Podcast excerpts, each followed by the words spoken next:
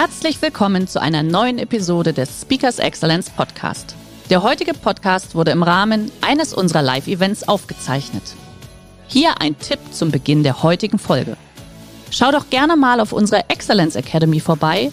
Hier findest du rund um die Uhr eine große Auswahl an exklusiven Online-Videokursen von hochkarätigen Speakern. Den Link dazu findest du in der Beschreibung. Jetzt aber viel Spaß beim Anhören. Die Wissenschaft ist sich einig, wir brauchen Chaos. Chaos fällt uns schwer. Wenn ihr Chaos lernen wollt, ich hätte eine Übung für euch. Bitte nur mental durchspielen.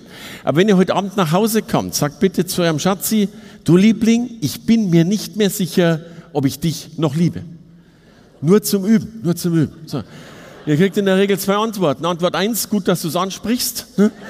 Naja. Oder ihr bringt einen großen Strauß Blumen mit, aber dann ist immer die Frage, was war los in Stuttgart? Und das Schöne ist doch, was immer du nicht kannst, um deinen Erfolg zu haben, du kannst es trainieren oder kaufen. Du brauchst eine bessere Stimme, mach ein Stimmtraining. Du brauchst besseres BWL-Zeug, geh zu einem BW-Steuerberater. Du brauchst irgendwas, holst dir. Du bist selbst ein Idiot, hol dir einen Partner. Also, es geht immer, dass du die Dinge voranbringst. Aber der Punkt ist, bitte hoch ansetzen. Wir tauschen manchmal falsch. Ich denke, wir dürfen, ich habe hab den Bettler kennengelernt.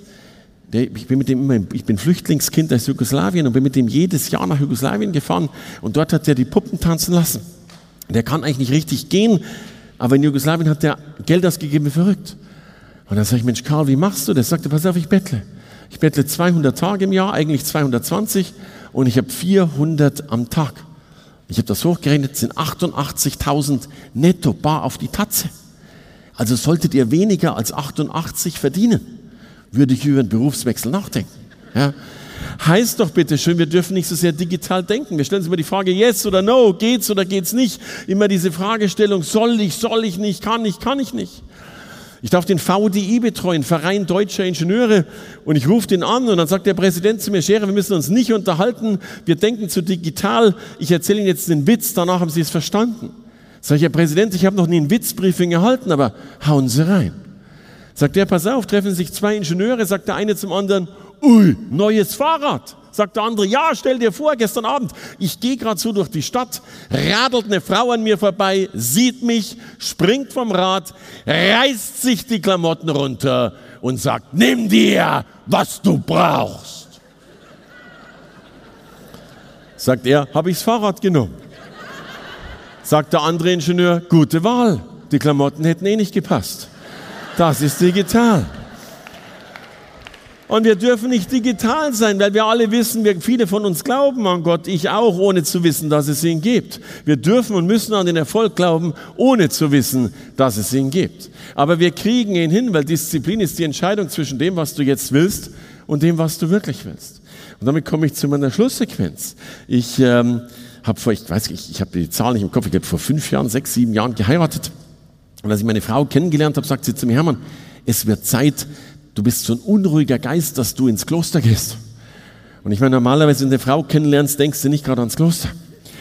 Und sie meinte, ich soll ja noch dazu in den Schweigekloster gehen. Und so bin ich in ein Schweigekloster gegangen, weil ich gedacht habe, naja, irgendwas kannst, kannst ein Buch schreiben, kannst einen Businessplan schreiben, aber da drin darf man nicht denken. Ich hatte meine Einführungsstunde und sag zu diesem Meister, Meister, ich habe Gedanken. Und der Meister sagt, Hermann, Gedanken sind wie ein Zug. Er kommt, er ist da, er fährt weiter. Sag ich, Meister, ich bin ein Hauptbahnhof. Sagt er, trotzdem darfst du nicht denken. Du darfst da drin auch, du sitzt da nur rum, redest nie, selbst beim Frühstück darfst nicht nach der Butter fragen, weil das wäre Kommunikation. Darfst nicht nach der Butter gucken, ist auch Kommunikation. Du musst also so irgendwie an diese Drecksbutter rankommen. Da drin ist auch karierte Kleidung verboten. Weil wenn du 14 Stunden meditierst und vor dir sitzt einer im karierten Hemd, den bringst du am Abend um. Das ist so. Also saß ich da drin und sagt der Meister noch zu mir, Hermann, am letzten Tag darfst du mir noch fünf Minuten mit mir reden. Und meine erste Reaktion war, pah, brauche ich jetzt auch nicht mehr. Aber dann dachte ich mir, komm, du bist im Kloster, mach mal einen auf gute Stimmung. Du hast jetzt eine Woche Zeit, dir eine Frage auszudenken, die so wild ist, dass du die Frage stellst, der von seinem Meditationskissen runtergeweht wird und die Räucherstäbchen ausgeblasen werden. Und ich bin dahin und sage zu ihm, Meister, ich habe nur eine einzige Frage und die Frage lautet, was bitteschön ist Leistung? Und er antwortet so wunderschön und ich liebe diese Antwort so sehr. Er sagt, Leistung ist gleich Potenzial minus Störfaktoren. Und ich glaube, wir Menschen, wir alle haben ein Riesenpotenzial. Wir sind großartige Menschen. Wir haben Wunderbares in uns. Die Frage ist nicht, wie groß ist unser Potenzial. Die Frage ist, wie sehr sind wir in der Lage, die Störfaktoren zu eliminieren, die es nicht braucht. Und ich nehme dazu immer so gern die Metapher bügeln. Du darfst nicht bügeln. Es gibt nur vier Gründe, warum Menschen bügeln dürfen. Entweder sie verdienen weniger als die Bügelfrau, dann müsste man sich vielleicht erst recht qualifizieren. Oder man findet Bügeln wahnsinnig meditativ. Oder man macht gerade einen Online-Kurs Turbo-Bügeln für Manager. Oder du bereitest dich vor auf die Weltmeisterschaft, die gibt es wirklich im Extrembügeling. Aber eigentlich müssen wir doch nur die Dinge tun, die wir wirklich können.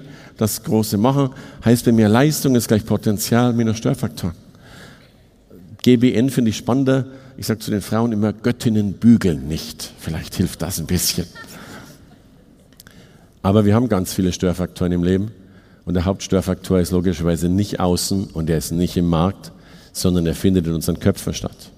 Und die Hauptfrage ist, wie kriegen wir unsere Köpfe so hin, dass sie eben all diese Zweifel, all diese Sorgen, all diese Angst, die wir immer mit uns tragen, umdrehen ins Positive. Der heutige Vortrag hat dir gefallen? Dann schau dich doch gerne auf unserem Kanal um oder sei live bei einem Forum dabei. Weitere Informationen findest du in der Beschreibung. Bis zum nächsten Mal.